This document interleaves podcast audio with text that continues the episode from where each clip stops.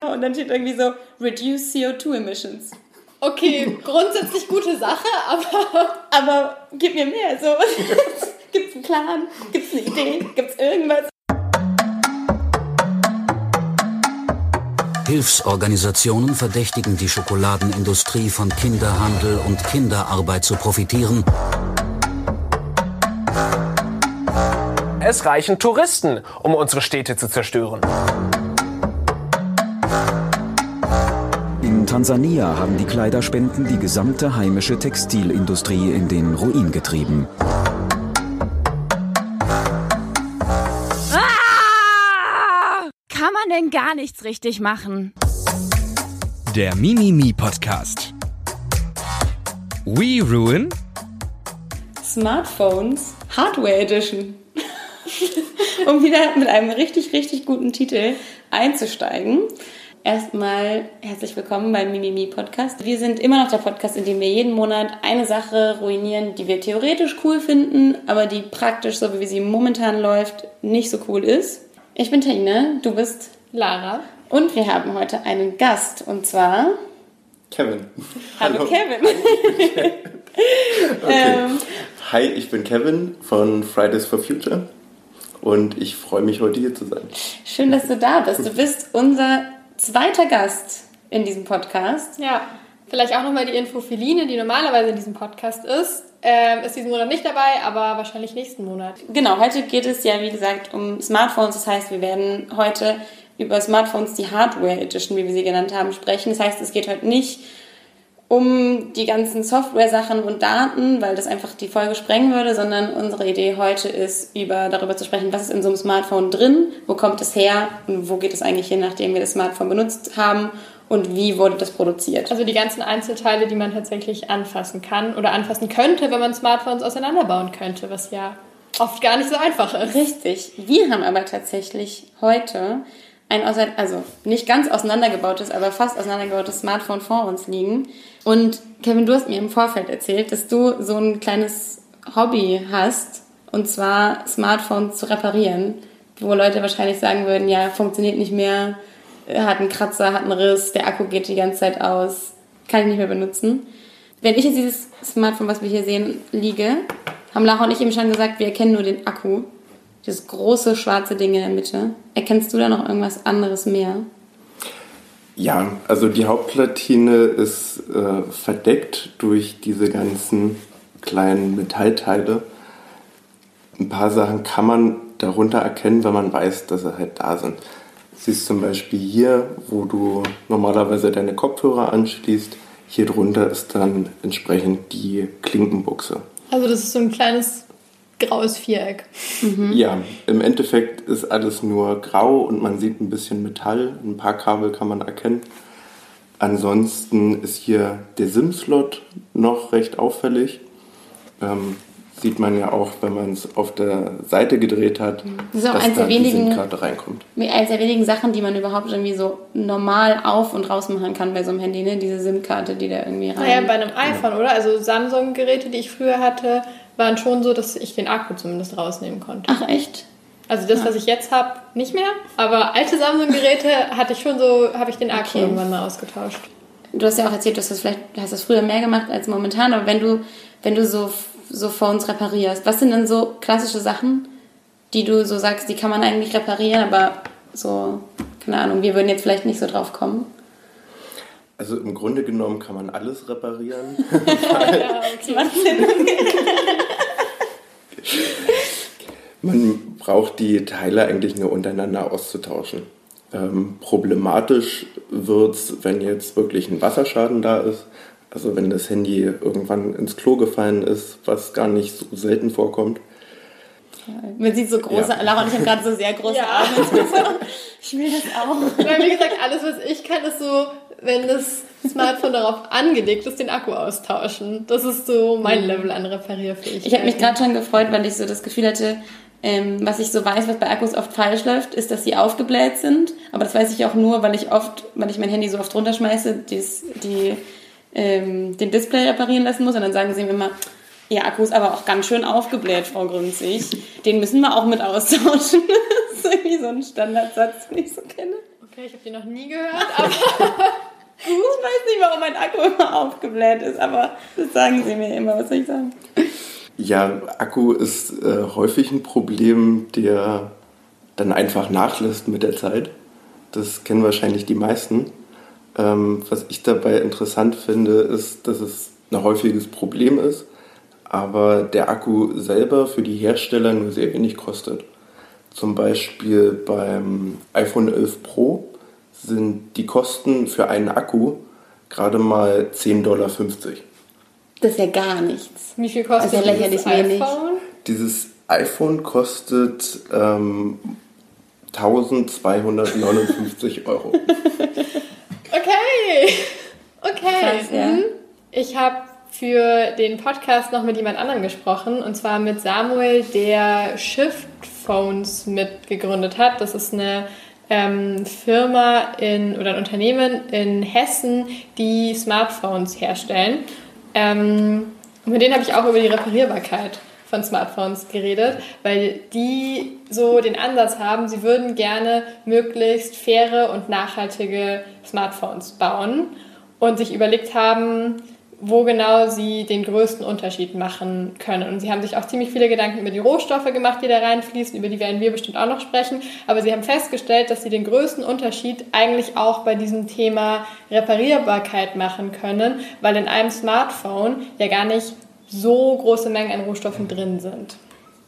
Ähm, da haben wir aber gemerkt, dass der Anteil an Rohstoffen tatsächlich, also an Gold zum Beispiel, äh, an äh, Tantal, an Wolfram und so weiter, ähm, in den Geräten gar nicht so hoch ist. Das heißt, da stecken schon viele Rohstoffe drin und dadurch, dass wir ähm, so viele ähm, Smartphones ähm, so kurz nutzen, ähm, ist der ökologische Fußabdruck, den so ein Smartphone hat, auch einfach total schlecht.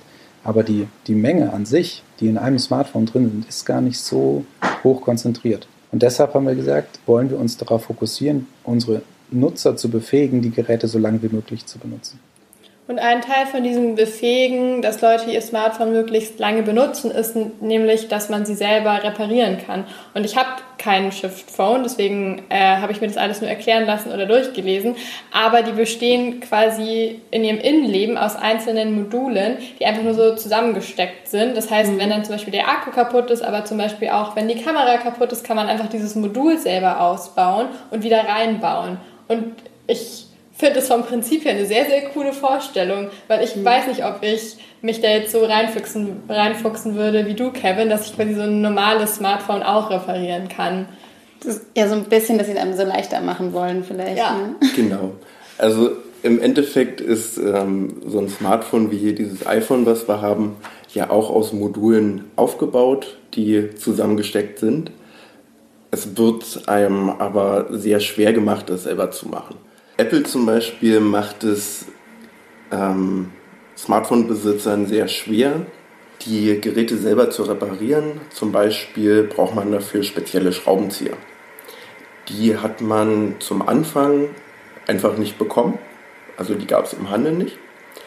Findige Leute haben sich dann aber einen Kopf gemacht und diese Schraubendreher einfach mit einem 3D-Drucker hergestellt, sodass viele Leute eben auch mit Anleitung das Smartphone eben reparieren können. Das erinnert mich so ein bisschen an, an Ikea, wenn man doch immer, wenn man so bei so bestimmten Ikea-Sachen macht man doch auch mal die bestimmten Schrauben und so, weil und sonst im normalen Baumarkt kann man die immer nicht kaufen. Das ist ja so ein bisschen der gleiche Style, dass man einen so abhängig macht von, ja. Aber das Ding ist ja, dass ja zum Beispiel Apple oder Samsung oder andere Smartphone-Hersteller, die haben ja gar nicht ein Interesse daran, oder? Dass man das selber macht. Weil ist es nicht auch so, dass man dann die Garantie auf Handys verliert, wenn man selber dran rumschraubt? Absolut. Allerdings gehen die Geräte meistens direkt nach, der, ähm, nach Ablauf der Garantiezeit kaputt. Das ist auch von den Herstellern gewollt. Und dann hat man das Problem, dass eine Reparatur eben sehr teuer ist. Das hängt gar nicht mal von den Materialkosten ab, sondern einfach dadurch, dass der Aufwand sehr, sehr groß ist, so ein Gerät auseinanderzunehmen und dann auch wieder vernünftig zusammenzubauen. Deswegen ist es eben meistens sinnvoller und auch rentabler, einfach ein neues Gerät zu kaufen. Aber ist der Aufwand, das auseinanderzunehmen und zum Beispiel ein Einzelteil auszutauschen, ist dieser Aufwand tatsächlich so groß? Nun ja, es kann mehrere Stunden in Anspruch nehmen. Also es ist nicht unmöglich, aber gerade wenn man ähm, damit anfängt, ist es eben sehr schwierig. Eine der häufigsten Sachen, die kaputt gehen, ist eben das Display. In meinem Handy tatsächlich auch kaputt. ja. Und wenn man das repariert, hat man oftmals das Problem, dass die Displays äh, reingedrückt werden. Dabei kann es dann durchaus einmal passieren, dass das neue Display beim Einsetzen auch wieder kaputt geht und man von vorne anfangen muss. Das hatte ich auch schon einige Mal. Oh, das, das ist super ärgerlich. Ja, man hat dann alles innen schon fertig gemacht und dann hat man das Display drauf und dann geht es kaputt und es ist so. Genau, im letzten Schritt macht man dann den Fehler wieder so groß, dass Nein. man von vorne anfängt. Nein. Oh Gott, wie frustrierend. Es aber ist frustrierend, aber man bekommt dann irgendwann mehr Übung daran. Okay, sehr gut. Das ist doch schon mal gut zu hören. Ja. Vielleicht nicht für mich, aber für andere Menschen, die gerade Lust haben, ihre Smartphones selber zu reparieren. Mhm. Ich meine, an sich ist es halt, ähm, darüber haben wir noch gar nicht gesprochen, ist natürlich halt das Problem, dass wenn wir diese Smartphones nicht reparieren oder recyceln, dass man am Ende halt bei diesem ganzen Verbrauch, den wir momentan haben, und ich meine, jeder kennt es ja aus dem eigenen Alltagsfreundes, Bekanntenkreis, die Leute haben irgendwie alle zwei Jahre ein neues Handy, dass dann natürlich super, super viel Elektromüll anfällt. Ne? Ja. Mhm. Und da ja die Frage ist, okay, wo, wo geht dieser Elektromüll überhaupt hin? Ähm, ich finde es schon noch mal kurz wichtig zu betonen, dass ja auch die Handyhersteller genau das wollen. Die wollen ja, dass wir ganz viele Handys verbrauchen. Entweder weil sie kaputt gehen nach einem bestimmten Zeitraum und man das Gefühl hat, es wäre teuer oder aufwendig, es zu reparieren oder ich kann es einfach selber nicht. Oder weil ich das Gefühl habe, mein Handy ist zu veraltet und keine Ahnung, die neueste Instagram-App funktioniert darauf nicht richtig oder die Kamera ist mega schlecht ja. geworden. Also es ist ja ein großes Interesse von den Herstellern, dass man halt so viele Handys wie möglich kauft. Und mhm. dass man möglichst viel Elektromüll herstellt, ist für die natürlich nicht so ein großes Thema. Zweitrangig, auf jeden Fall. Zweitrangig, ja. schöne Formulierung. Ja. oder dritt oder vielleicht auch hundertrangig. ich weiß auch nicht genau. Da an der Stelle können wir auch nochmal auf unsere Recycling-Folge verweisen, die wir vor ziemlich genau einem Jahr ziemlich genau einem Jahr aufgenommen und veröffentlicht haben. Da haben wir noch viel mehr, also da haben wir über Recycling allgemein und auch noch viel mehr über Elektro Müll, ähm, nicht dezidiert Handys, sondern Elektroschrott allgemein gesprochen, ähm, der eben oft dazu führt, und das sage ich jetzt hier nur so mal so kurz, dass es oft, ähm, dass oft Elektromüll so viel aus Europa bzw. dem globalen Norden in den globalen Süden geschifft wird und dort dann auf ähm, Elektroschrotthalden, Müllhalden landet. Ähm, das heißt, es ist wieder so eine klassische Auslagerung dieses Elektroschrottproblems in den globalen Süden. Ähm, vielleicht nochmal spezifisch auf Smartphones. Ähm, in Smartphones sind super viele Rohstoffe drin. Das war mir ehrlich gesagt nicht so richtig bewusst, bevor ich mich jetzt damit auseinandergesetzt habe. Aber in einem normalen ähm, Smartphone sind ungefähr 60 verschiedene Rohstoffe drin, was ja ganz schön viel ist, dafür, dass dieses Teil so winzig ist. Und ungefähr 30 davon sind verschiedene Arten von Metallen und zum Teil eben auch sehr seltene oder wertvolle Metalle. Aber was Samuel von Schiff von vorhin in dem äh, Zitat gesagt hat, was ich vorgespielt habe, sind sie halt oft in nur ganz, ganz kleinen Mengen in den Handys drin. Und deswegen lohnt es sich bei einem Handy nicht so richtig zu recyceln. Aber wenn man sich anguckt, wie viele Handys wir wegschmeißen, würde es sich eigentlich total lohnen. Aber es passiert halt bei ganz vielen Sachen einfach nicht. Hm. Man müsste es halt in so voll großen Mengen dann wieder recyceln, damit es sich lohnt, das irgendwie wieder wahrscheinlich zu, zu schmelzen oder so und dann es halt irgendwie wieder zu neuen Produkten zu verarbeiten. Ich habe ähm, kurzfristig sehr viel Unterstützung von den Scientists for Future bekommen, die mir innerhalb von, von Stunden eine Telefonkonferenz mit einem gesamten Team ermöglicht haben. Vielen, vielen Dank an dieser Stelle auch nochmal dafür. Und die meinten auch, es gibt zwar Sammelstellen von, äh, für alte Elektrogeräte, aber ein effektives Recycling findet momentan noch gar nicht statt. Ich finde interessant dabei den Ansatz Cradle to Cradle, also ein Kreislaufsystem, in der gar kein Abfall entsteht. Das heißt, bei der Planung und Konstruktion von Geräten ist auch die Wiederverwendung von den Rohstoffen schon mit eingeplant.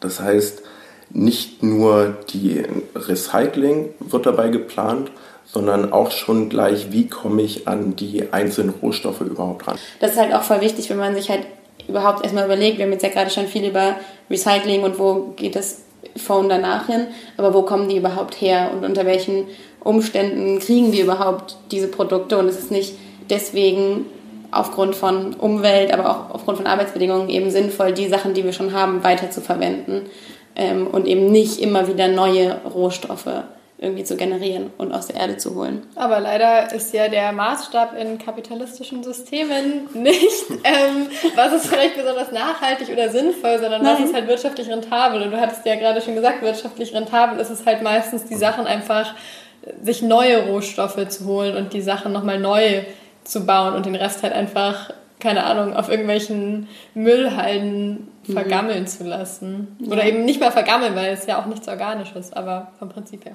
Ja, ja vergammeln wäre ja noch gut. Vergammeln wäre also, voll gut. Vergammeln wäre nicht schlecht. Ja. ja. Ja. ja, es gibt halt, ja, wie, wie du vorhin schon meintest, es gibt halt jetzt irgendwie drei Millionen Rohstoffe, die da drin sind. Sollen wir mal ein paar Und, aufzählen? Ja. Kobalt. Gold. Tantal. Äh, Aluminium. Zinn. Kupfer. Plastik. ja, tatsächlich ja auch. Plastik auch noch. Stimmt schon. Ja. Seltene Erden. Mhm. Hm, viel mehr weiß ich, glaube ich, auch nicht. Ja, ähm, passt auch. Aber es ist ein Wolfram. Ich weiß nicht, ob das eine seltene Erde ist, aber Wolfram habe ich auch oft gehört in den letzten Tagen. Ja, also es sind irgendwie viele Sachen. Und ein, ich glaube, so ja, ein sehr populäres, also medienpopuläres Beispiel ähm, ist ja Kobalt. Kobalt ist ja auch ein Konfliktstoff, ne? Das ist so ein Begriff, den ich ganz hilfreich fand, weil das Rohstoffe benennt, bei deren Abbau es Auseinandersetzungen oder Konflikte in den Herkunftsländern gibt, in denen das Ganze passiert. Und da gehört zum Beispiel Kobalt dazu, da gehört aber auch Gold oder Zinn dazu. Mhm. Also damit ist ein bisschen abstrakt diese Erklärung, aber damit ist zum Beispiel gemeint, dass es da Bürgerkriege in den Ländern gibt, die irgendwie durch diesen Abbau mitfinanziert werden. Also die Idee ist, dass wenn man diese Rohstoffe nimmt, man zu den Konflikten in dem Land beiträgt, was ja schon okay. mal nicht so erstrebenswert Kon ist. Konfliktstoffe. Mhm. Oder Konfliktrohstoffe. Konfliktrohstoffe. Und yes. Kobalt ist da so, glaube ich, das Paradebeispiel. Mhm. Ja, Kobalt ist an sich der Stoff, der in den Akkus drin ist, ähm, in Akkus und Batterien. Und der, der Bedarf liegt momentan bei rund 110.000 Tonnen pro Jahr.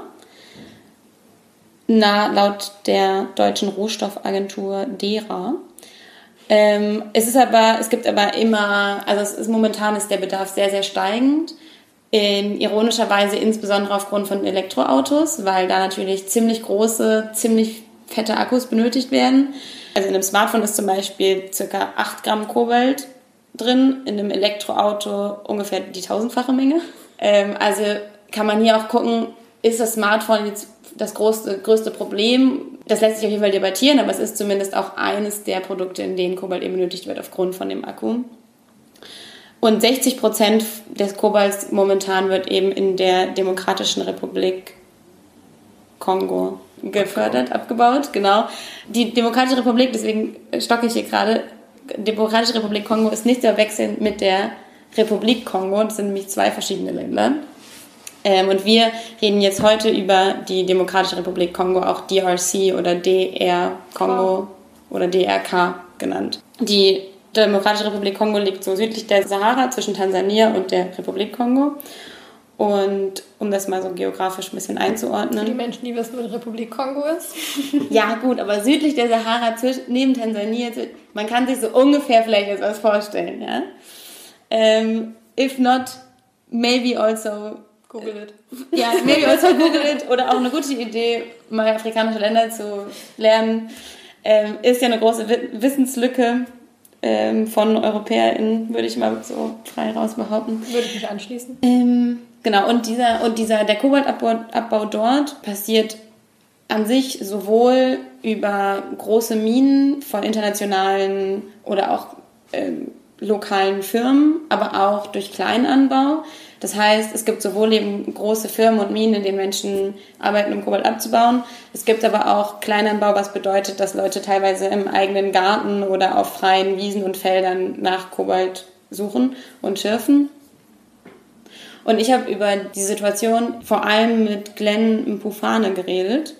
Glenn ist der Director of Mining and DGOJP. Was ist DGOJP? Von Industry All. Industry All ist eine internationale Gewerkschaft. Ähm, und er ist eben Director von Mining, also Minenarbeit und die DGOGP. Diamond, Gem, Ornament and Jewelry Processing, also Diamant, Juwel, Ornamente und Schmuck. Und äh, Industry All ist eine globale Gewerkschaft, die grundsätzlich sich als Gewerkschaft versteht, die über 15 Millionen ArbeiterInnen repräsentiert.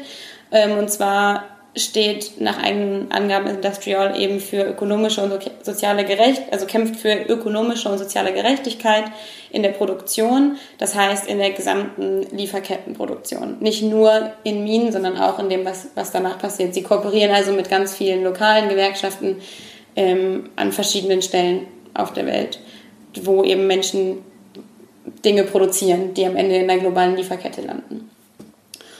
Und äh, Glenn Pufane selbst kommt aus Südafrika und hat selber dort in Minen gearbeitet und war als Aktivist tätig, beziehungsweise ist es jetzt eben immer noch innerhalb der Gewerkschaft und war schon öfter mal im, im Kongo ähm, in seiner Arbeit als äh, Manager von dieser Gewerkschaft Industry All. Glenn hat mit mir eben hauptsächlich darüber gesprochen, wie die Situation von MinenarbeiterInnen im Kongo aussieht und auch darüber, warum das so ein populäres Beispiel ist. Und da hat er mir besonders gesagt, dass es daran liegt, dass eben der Kongo an sich ein Failed State ist, so wie er es genannt hat, und dass dort eben von einer von der Regierungsseite es fast gar keine Möglichkeiten gibt, auch für Sie als Gewerkschaft zum Beispiel, jetzt irgendwie mit einer Regierung oder so zu kooperieren und für Arbeiterinnenrechte zu kämpfen? Ja, der Kongo ist zerstritten und im Grunde genommen in der Hand von mehreren Milizen, die sich halt untereinander bekämpfen. Und diese Kämpfe werden eben finanziert durch seltene Erden wie Kobalt, durch Diamanten, durch die verschiedensten Rohstoffe. Deswegen ist Kobalt eben auch so ein klassischer Konfliktrohstoff, weil er eben aus diesem Gebiet kommt, das von Bürgerkriegen und bürgerkriegsähnlichen Zuständen geprägt ist und wo einfach sehr viel Gewalt finanziert wird durch diesen Rohstoff. Mhm. Und konkret eben zu den, zu den MinenarbeiterInnen und zu der Situation dort würde ich gerne nochmal einen kleinen Ausschnitt aus einer Deutschlandfunk-Reportage spielen, in der so ganz gut geschildert wird, wie gerade diese ähm, Minenarbeit von diesen, von den nicht regulierten Minen, die nicht von Firmen, sondern von Einzelpersonen ähm, gestartet werden, wie man sich ungefähr vorzustellen hat oder wie das abläuft. Ohne Atemmasken gegen den Staub und ohne Sicherung. Jeder Abstieg ist ein halsbrecherischer Akt. François quetscht sich zwischen zwei dicken Holzbalken hindurch in ein dunkles Loch im Boden. Vorsichtig hangelt er sich in den schmalen Schacht, gerade breit genug, um sich hindurchzuzwängen. Langsam, sagen seine Kumpel, bevor sie ihm in die Tiefe folgen. Mit Händen und bloßen Füßen klammern sie sich an winzige Vorsprünge in dem rau behauenen Stein. Der einzige feste Halt ein Seil, das an die Holzbalken oben geknüpft ist. Wir wollen diese Arbeit nicht machen, aber wir machen sie, weil es keine anderen Jobs gibt. François bearbeitet das Gestein mit Hammer und Meißel, oft auf dem Rücken liegend, in der klaustrophobischen Enge unter der Erde. Die selbstgegrabenen Schächte sind 10, 20, manchmal bis zu 50 Meter tief. Tödliche Unfälle sind Alltag. Also kann man sich vorstellen, wie, oder ich fand diesen Ausdruck von der Reportage halt ganz eindrücklich, um sich wirklich vorzustellen, wovon wir sprechen, so, im, wenn wir von dem Abbau von Kobalt sprechen. Interessanterweise hat aber Glenn mir auch nochmal gesagt, dass er der Meinung ist, dass es gar nicht so sinnvoll ist, sich auf diese kleinen Minen und diese illegalen Anführungszeichen Minen so zu fokussieren, als quasi dieses Schlimme, wo Leute ohne Schutzkleidung und ohne ohne irgendwie größere Strukturen drin sind, weil er meint, dass die Situation in, so, in diesen großen, theoretisch kontrollierten Minen von Firmen auch total schrecklich, also, also total schlimm ist und hier auch auf Schutzkleidung fehlt, Orte fehlen, an denen man einfach essen kann, weil es sauber ist und nicht total verrußt oder so. Und dass es eigentlich nicht so viel Sinn macht, so auf diese kleinen ähm, Minen so zu hauen und zu sagen, oh, guck mal, wie, wie, wie krass das da ist, ohne diese größeren Strukturen halt eben mit zu bedenken, auch von diesen Firmen, die dort eben tätig sind und totalen Profit aus dem Kobalt schlagen.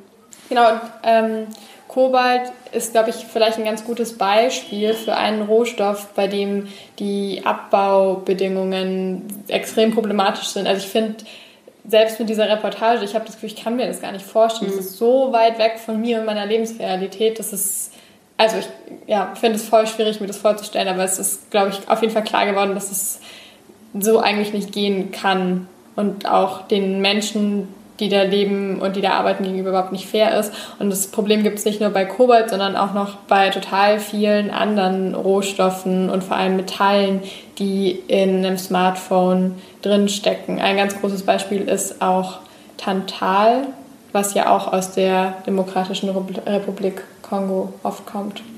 Genau. Der Kongo ist auch dort das Hauptabbaugebiet Tantal wird äh, verwendet vor allem für diese kleinen Hochleistungskondensatoren, ohne die ein Smartphone gar nicht mehr möglich wäre.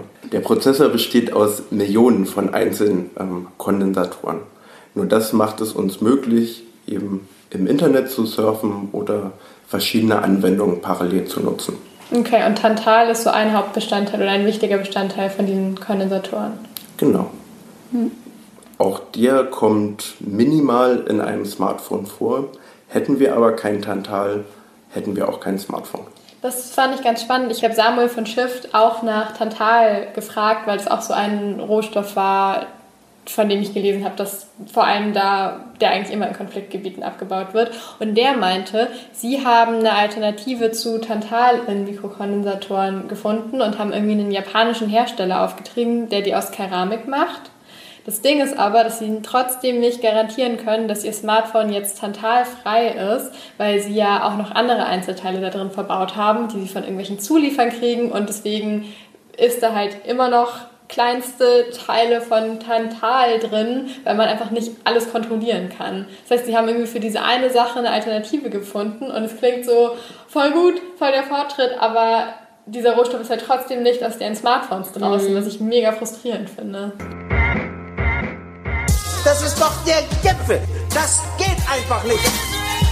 Die totalen Abfuck-Momente. Ich bin es sowas von leid. Unsere Abfuck-Momente sind wie immer die Momente, bei denen wir uns bei der Recherche ähm, oder als wir uns irgendwie mit dem Thema sonst mal beschäftigt haben, gedacht haben, oh mein Gott, das ist ja so der totale Abfuck. Und ich habe mir einen Abfuck-Moment raus, rausgesucht, der erstmal Lachen in mir hervorgerufen hat, weil ich es so absurd fand. Und zwar haben wir ja Interviewfragen ran, rausgeschickt an verschiedene, an verschiedene Smartphone-Hersteller auch. Und die meisten haben auch geantwortet. Die meisten haben so geantwortet, ja, Interview jetzt irgendwie nicht, weil da müsste man sich jetzt an die Zentrale in Seoul oder Hongkong oder weiß ich nicht wo wenden und das können sie jetzt irgendwie nicht äh, leisten. Aber hier und haben dann so ein PDF mitgeschickt mit unsere Sustainable, Green, total nachhaltig, total fair. Und das waren halt irgendwelche 40-seitigen PDF-Dokumente. Und dann habe ich mir erst so gedacht, okay, wenn da jetzt alle irgendwie so nette Stockfotos mit lächelnden Kindern und äh, tollen Phones und grüner Energie haben, so, es kann ja irgendwie nicht stimmen, weil äh, sonst wäre ja alles irgendwie cooler. Ist es aber einfach nicht. Und der lustigste oder, und abgefuckteste Moment war aber, als mir LG geantwortet hat, und ich kann euch das jetzt zeigen. Die, ihr, die das jetzt hört, könnt es jetzt leider nicht sehen, aber ich beschreibe es. Sie haben mir nämlich geschrieben, Interview können wir nicht machen und schickten ein PDF dazu. Und das PDF ist eine Grafik. Sie besteht aus einem Kreis, in dem dran steht Resource, Human und Energy. Also Ressourcen, Mensch und Energie. Und dann ist da noch so ein grüner Pfeil und da steht dann noch so drin Environment, recyclable. Und es ist so, es sind einfach nur so, einfach nur so gute, gut klingende Wörter so rausgehauen, aber es gibt weder Zahlen noch Ziele noch sonst irgendwas. Das sieht so aus, als ob die Anfrage irgendwie an einen Teamleiter gegangen ist. So nach der Frage, was haben wir denn zum Thema Nachhaltigkeit? Ja, und, und die haben halt nichts gefunden, also haben sie einfach mal irgendwas zusammengestellt. Ja, genau. Und dann steht irgendwie so, reduce CO2 emissions. Okay, grundsätzlich gute Sache, aber. Aber gib mir mehr. So. Gibt's einen Plan? Gibt's eine Idee? Gibt's irgendwas? Und ich war so, ja, okay, Leute, also ähm, anscheinend. Danke für das PDF. Genau, danke für das PDF, danke für nichts. Ähm, dann, ja, war ich ein bisschen abgefuckt. Hm. Kann, kann ich nachvollziehen. Was war denn dein Abfuck-Moment, Lara? Ähm, mein Abfuck-Moment war, als ich mich noch mehr mit diesem ganzen Rohstoffthema beschäftigt habe und mit den Minen, aus denen diese ganzen Metalle kommen. Und ich habe mir so ein bisschen exemplarisch angeguckt, woher Gold kommt. Also auch da ist die Frage, in einem Smartphone ist total wenig Gold drin. Ähm, in Schmuck ist meistens mehr Gold drin, aber so trotzdem ist es auch im Smartphone drin und deswegen ist es auch da ein Thema. Ähm, und es gibt ja Zertifikate für Minen, die sagen können, dass sie nachhaltig sind oder dass sie gute Arbeitsbedingungen haben oder die Leute irgendwie fair bezahlen. Und ähm, Shiftphone und auch Fairphone ähm, arbeiten halt für verschiedene Rohstoffe mit solchen Minen zusammen. Und ich habe dann Samuel von Shiftphone gefragt, wie gut er denn solche Zertifikate findet, weil diese Minen sind ja trotzdem noch mega weit weg und er kann es ja nicht so richtig kontrollieren, was da passiert. Das ist ja so das Problem, was es bei Zertifikaten immer gibt, dass man es halt nicht dabei ist und nicht genau nachvollziehen kann. Und er meinte auch danach, am liebsten würden sie halt mit einer Mine zusammenarbeiten und so von dieser Mine das Gold nehmen und dann bei jedem Arbeitsschritt dabei sein, aber das ist halt einfach nicht realistisch momentan umsetzbar ist. Klar, weil wir gerade auch gesagt haben, wie viele Sachen sind in dem Smartphone drin, bei wie vielen Minen müssten sie direkt vor Ort sein. Ne? Genau, und dann musst du ja eben auch noch bei der Schmelze und sowas dabei sein. Aber was relativ einfach machbar ist, ist, dass du quasi halt eine faire Mine unterstützt und sagst, ich kaufe euer Gold. Allerdings ist es da, und das ist mein eigentlicher Abfuck-Moment, dass man dann nicht dieses faire Gold auch auf seine Platine kriegt, weil das quasi wie Ökostrom funktioniert. In der Schmelze wird halt dieses faire Gold noch mit irgendwelchem anderen Gold, was aus Minen mit furchtbaren Menschenrechtsverletzungen kommen kann, vermischt und wird dir dann aber halt am Ende als faires Gold gegeben, weil du ja diese eine Mine quasi unterstützt hast. Aber du kannst nie garantieren, dass quasi du am Ende wirklich das faire Gold kriegst, was du dir eigentlich ausgesucht hast. Und deswegen, ich verweise mal auf unsere Folge über Schokolade, wo ich auch schon diesen, diesen Moment mit Zertifikaten hatte, dass ich es voll gut finde, dass es die gibt und total bei Samuel von Schiff bin, dass es irgendwie ein Schritt in die richtige Richtung ist. Aber dass es mich sehr frustriert und sehr wütend macht, dass auch das eben nicht so ganz sicher ist und dass immer so diese Unsicherheit mit dabei mitschwingt, dass es vielleicht auch nur ein gutes Label ist, aber dann doch Sachen passieren, die eigentlich nicht cool sind und die eigentlich nicht passieren sollten unter dem Zertifikat. Und das ist mein Abfuck-Moment. Wow. Mein Abfuck-Moment war, als ich mich mit den Arbeitsbedingungen beschäftigt habe und den Firmen, die so die Zuliefererteile für die einzelnen Smartphones herstellen. Und da kommt man sehr schnell auf Foxconn. Foxconn ist der größte Zulieferer für Apple und Microsoft. Und die standen 2010 auch schon sehr groß in der Kritik. Und zwar, weil es dort eine Selbstmordwelle gab von den Arbeitern. Ähm, und daraufhin ist Foxconn groß in die Presse gekommen. Vor allem, also es waren zwölf Mitarbeiter, die sich dort in relativ kurzer Zeit das Leben genommen haben. Und Foxconn hat darauf recht schnell reagiert. Und zwar haben sie all ihre Mitarbeiter eine Selbstmordverzichtserklärung unterschreiben lassen. What? Ja. What? Das heißt, Arbeiter mussten ähm, nach diesem Vorfall zustimmen, keinen Selbstmord zu begehen. Was? Aber was, okay. Ich muss diese Nachfrage stellen, weil was ist die Konsequenz, wenn sie es doch tun? Das ist eine sehr gute Frage, weil. Es kam nicht Also, es ist sehr makaber, aber ich meine, wo ist, also alles daran ist makaber. Äh, diese Mitarbeiter stehen dort so unter Druck, dass sie eben sogar einen Suizid erwägen. Ähm, natürlich hat es dann für die einzelnen Personen keine rechtlichen Konsequenzen, weil sie wären ja dann schon tot. Das Problem ist, dass äh, ganze Familien oftmals ähm, von so einer einzelnen Firma abhängig sind. Und für die hätte das dann höchstwahrscheinlich schwere Konsequenzen gehabt. Illustriert nochmal voll gut den Punkt, dass es nicht nur um die Arbeitsbedingungen in den Minen geht, wo Rohstoffe hergestellt werden, sondern dass es danach ja auch noch so viele Schritte gibt, wo quasi die Einzelteile zusammengebaut werden oder Rohstoffe weiterverarbeitet werden, wo eben Sachen auch total falsch laufen und man es vielleicht nicht mehr im Blick hat, weil, keine Ahnung, niemand guckt sich Zulieferer an, weil es eh so viele davon gibt, habe ich das Gefühl. In der Regel schon. Ähm, 2017 hat der Deutschlandfunk nochmal geschaut, wie sich denn die Arbeitsbedingungen bei Foxconn verändert haben und sind da leider zu einem sehr negativen Fazit gekommen, dass sich trotz dieses großen Medienrummels, was nach einigen Selbstmorden entstanden ist, im Endeffekt kaum was geändert hat. Das ist doch der Gipfel. Das geht einfach nicht. Die totalen Abfuck-Momente. Ich bin es sowas von leid. Über dieses Arbeiterinnen-Thema ähm, in Produktionsstätten habe ich auch mit, äh, mit Glenn von Industrial gesprochen. Und er hat auch gesagt, dass ganz viele Firmen, dass sie mit ganz vielen Firmen in Kontakt stehen, von denen sie sagen würden, dass sie eine Anti-Union-Strategie fahren, also eine Gegen-Gewerkschaften-Strategie. Und dann habe ich natürlich nachgefragt, okay, was, was meint er mit Gegen-Gewerkschaften? Und dann hat er mir Folgendes gesagt. anti-union tactics would be uh, to discourage basically membership of a trade union.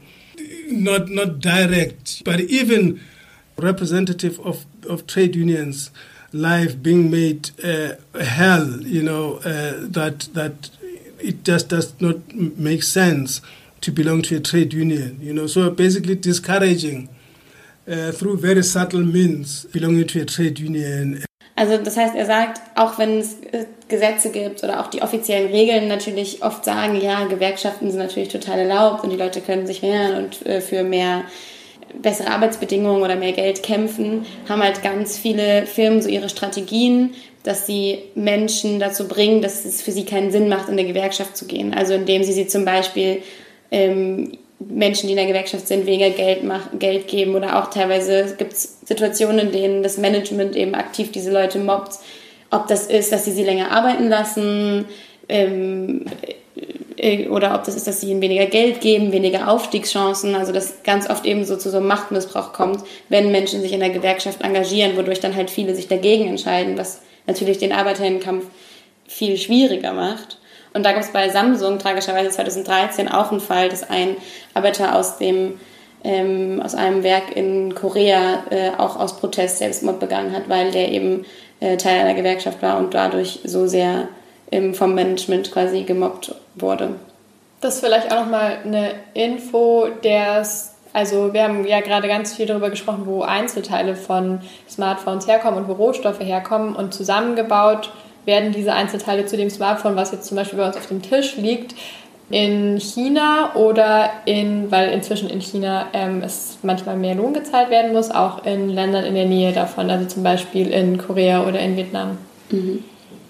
Und daran merkt man halt so, dass es ganz schwer ist, ähm, weil man ja oft als Arbeiterin, ob das in einem Werk oder ob das in der Mine ist, äh, keine nicht so eine krasse Machtposition hat gegenüber so einem großen Unternehmen, eben für, für Rechte zu kämpfen. Und ein anderer Punkt, und ähm, das ist wieder ein Punkt, der, der für diese Standards und Zertifikate spricht, den Glenn auch angesprochen hat, war, dass es natürlich diese, dass diese Zertifikate und diese Standards es überhaupt erst möglich machen, dass Menschen vielleicht für ihre Rechte eintreten können, weil sie überhaupt einen Vergleichspunkt haben.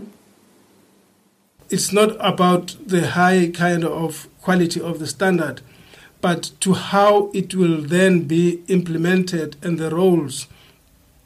For the first time, it gives mine workers a chance to be able to be interviewed about, you know, the different metrics of the standard as it relates to working conditions.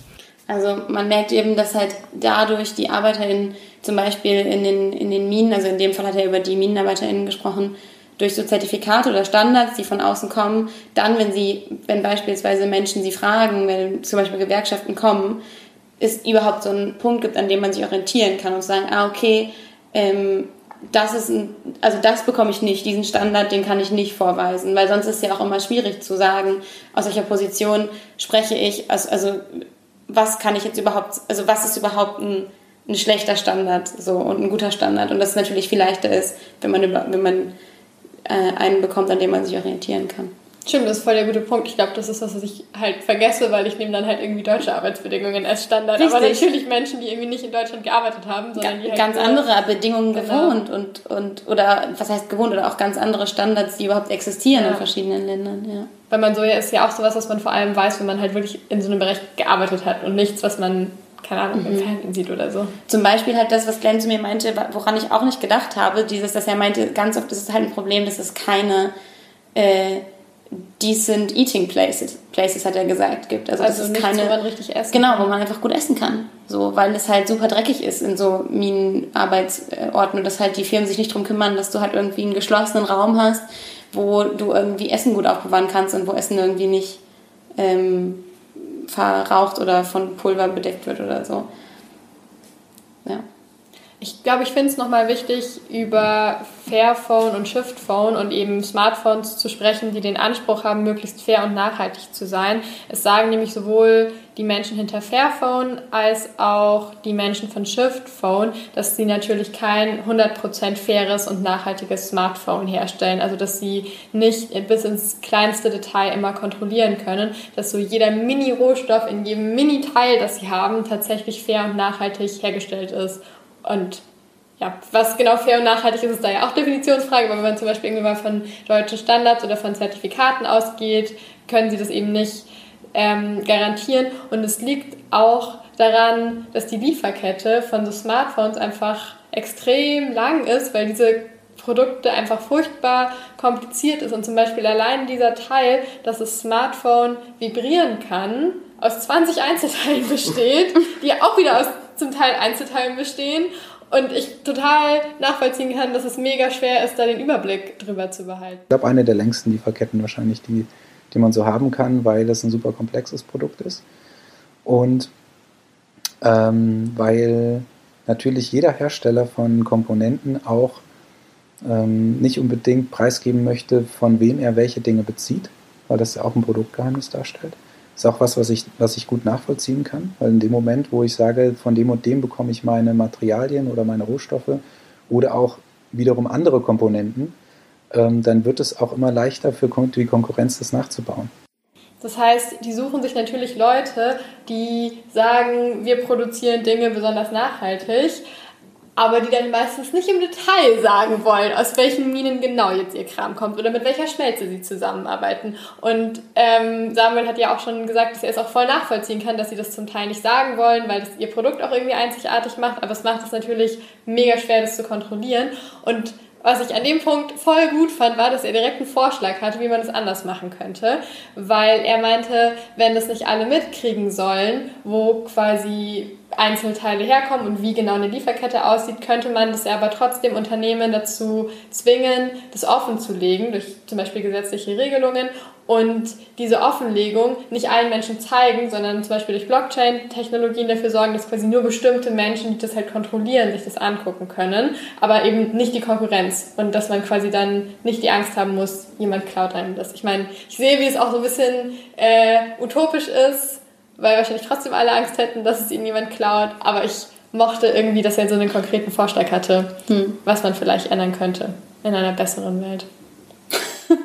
ich finde es gut mit den Augen als in einer besseren Welt. Ja, es ist doch so.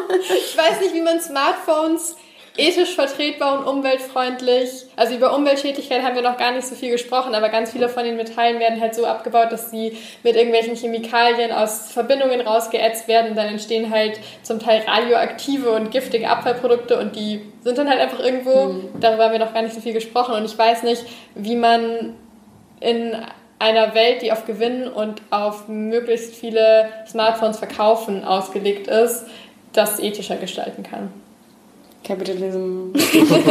es ist vielleicht auch etwas einfach gedacht, wenn Leute wie wir, die uns jetzt viel mit dem Thema beschäftigt haben und merken, wie viel Firmen einfach im Kauf nehmen, um so ein Smartphone uns anbieten zu können, dass wir uns jetzt natürlich eine Alternative wünschen, wo wir sagen, okay, wir möchten das jetzt nicht unterstützen, nur weil wir ein Smartphone ähm, haben wollen, dann gibt es eben Angebote wie Fairphone, aber das muss ja dann nicht äh, perfekt sein, genauso wenig eben auch das Shiftphone.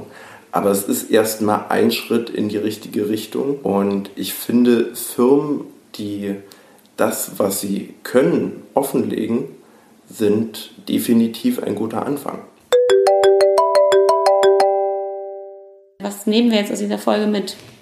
Also ich nehme auf jeden Fall sehr viel mehr Wertschätzung für die ganze Hardware in meinem Smartphone, aber auch in den ganzen anderen Elektrogeräten, die ich besitze, mit, weil ich habe ja auch einen Laptop und ich habe auch ein Tablet und ja, mehrere Sachen, ich habe auch Kopfhörer. Das ist ja auch alles ähm, Zeug, wo Rohstoffe drin sind und die irgendwo hergestellt werden. Und ich glaube, ich habe die, ich habe das bisher nicht so sehr wertgeschätzt dass da Menschen sehr viel Arbeit reinstecken und dass da sehr viele Zwischenschritte drinstecken und dass da auch einfach sehr viele verschiedene Materialien drinstecken, bis es funktioniert und habe das, glaube ich, immer nicht so sehr gesehen und ich würde das, glaube ich, mehr mitbedenken in Zukunft. Also ich war jetzt nicht so, dass ich mir alle zwei Jahre ein neues Handy geholt habe, aber ich war schon so, dass ich mir jetzt dachte, äh, mein Display ist ein bisschen kaputt. Naja, vielleicht habe ich dieses Handy einfach nicht mehr so lange und das ist, glaube ich, eine Einstellung, ähm, die ich gerne ein bisschen überdenken würde. Und was du, Kevin, vorhin auch angesprochen hast, ich war auch sehr angetan, als ich mich mehr mit ähm, Shift Phone und Fairphones beschäftigt habe, von der Tatsache, dass es halt eine Sache gibt, die zumindest weniger schlecht ist als Samsung, Apple und Co. Und dass es eben auch Smartphone-Hersteller gibt, die eben offenlegen, wie weit sie diese Nachhaltigkeit und irgendwie diesen Fair-Anspruch erfüllen können, die aber genauso offenlegen, bei welchen Teilen es gerade nicht funktioniert und die selber sagen, wir wissen, dass wir am Anfang von dieser Sache stehen. Und ich glaube, also ich werde mein Handy jetzt offensichtlich versuchen, so lange wie möglich zu benutzen, aber ich könnte mir auch vorstellen, danach mal so ein Shift-Phone oder ein Fairphone auszuprobieren. Mein Fazit aus der Runde ist, ähm, ich wer weiter oder jetzt wieder einen neuen Fokus darauf legen, alte äh, Geräte zu reparieren. Vielleicht können wir deine Handynummer noch hinterlegen. vielleicht, vielleicht will noch jemand bei dir anrufen. Oder also kannst du ein kleines Business Vielleicht mache ich ein kleines Repair-Café auf, ja klar. Ähm, nein, aber ich finde halt den, den Ansatz einfach gut, dass man die Firmen damit nicht direkt unterstützt und ja, denen nicht noch unnötig Geld äh, in den Rachen wirft. Und man kann ja auch einen Schritt kleiner anfangen und einfach gebrauchte Handys kaufen. Denn ähm, es ist ähnlich wie bei Autos. Ähm, wenn das Smartphone ein Jahr alt ist, dann kostet es noch ein bisschen mehr als die Hälfte. Ähm, man kann es aber trotzdem noch problemlos benutzen. Ja, ein, einen weiteren Punkt, der mir einfach noch so ein bisschen Hoffnung gibt, ist ähm, die European Battery Alliance, die schon seit ewigen Jahren ähm, Bleiakkus verboten hat. Diese hat ähm, 2017 auch Nickel-Cadmium-Akkus verboten, sodass wir weniger schädliche äh, Stoffe, die für uns auch gesundheitsschädlich sein könnten, direkt an unserem Ohr haben. Ich habe, glaube ich, auch so ein bisschen so ein zweigeteiltes Fazit. Zum einen, ich habe das Gefühl, von den herkömmlichen Herstellern, also so mein Fazit von den herkömmlichen Herstellern ist irgendwie ist keins besser oder schlechter als das andere weil ich es auch schon manchmal mitbekommen habe, dass Leute irgendwie andere Leute für schämen, weil jetzt ist irgendwie gerade der eine Fall von irgendwas ganz krassem rausgekommen und dann wird man irgendwie geschämt, weil man jetzt das Phone oder so hat. Ich habe das Gefühl, ehrlich gesagt, am Ende des Tages sind es sich nicht viel. Ähm, ob du irgendwie ein iPhone oder ein Samsung oder ein HTC oder ein whatever hast. Huawei. Huawei oder ein LG oder ein whatever.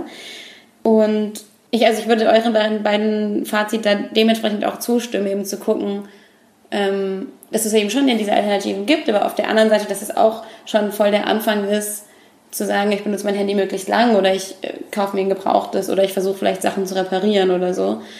Ähm, und dass es ja so ein bisschen, keine Ahnung, man muss jetzt nicht man muss nicht unbedingt komplett vegan sein, um irgendwie was Positives in Richtung Milchprodukte zu sein. So muss man jetzt auch nicht vielleicht sich komplett umstellen, um was, um irgendwie. Nie wieder Elektronik benutzen. Genau, also man muss, man muss nicht, nicht kein Handy haben, finde ich. So, das ist vielleicht, das ist vielleicht tatsächlich so ein bisschen das Fazit. So, es ist nicht, weil das ist irgendwie, glaube ich, für junge Menschen ziemlich utopisch, an dieser Welt teilhaben zu können, ohne ein Smartphone zu besitzen. Danke, damit, Kevin. Ja, danke, dass Kevin, dass du hier warst. Und Ich bedanke mich auch an euch. möchtest du jetzt, jetzt ist äh, der Moment, in dem du nochmal für, für Fridays for Future werben darfst, kannst, Wenn du möchtest. wenn du möchtest. Liebend gern. Ja, kommt jeden Freitag mit uns auf die Straße. Liebend gerne. Ansonsten in Berlin haben wir auch jeden Dienstag unser Plenum, wo ihr euch auch gerne mal anschauen könnt, wie es hinter den Kulissen von unserem Freitagsstreik so ein bisschen abläuft. Und wenn ihr euch etwas näher ein, mehr einbringen wollt, könnt ihr uns da auch gerne unterstützen und an eigenen Projekten mitarbeiten. Sehr cool. Sehr cool. Apropos Unterstützung, wir bedanken uns an dieser Stelle auch nochmal ähm, bei der BUND Jugend Berlin, beziehungsweise besonders bei dem Projekt Active for Future. Die haben uns nämlich diese Folge äh, unterstützt und dafür sagen wir Danke. Und ansonsten freuen wir uns, wenn ihr uns unterstützt. Wir haben immer noch Steady, falls ihr Bock habt, uns äh, da mal ein bisschen Geld zu überweisen. Danke an die Menschen, die das bereits tun. Ihr seid Vielen, sehr, sehr vielen cool. Dank an die Menschen, die das bereits tun. Wir freuen uns sehr, sehr, sehr, sehr, sehr, sehr, sehr und es ermöglicht uns, ähm, viele Sachen zu machen, wie zum Beispiel Gäste einzuladen. Und ansonsten könnt ihr natürlich gerne bei Instagram, Twitter oder Facebook vorbeischauen. Eigentlich vor allem bei Instagram, da passiert am meisten und da wird vor allem nächstes Jahr noch mehr passieren. Großer Ganz Relaunch. aufregende Sachen. Großer Relaunch. Ähm, also schaut euch da mal an, was passieren wird. Und ansonsten danke fürs Zuhören. Danke fürs Zuhören. Tschüss. Tschüss. Der Mimimi Podcast. Von Philine Kreuzer, Lara Lorenz und Taina Grünzig.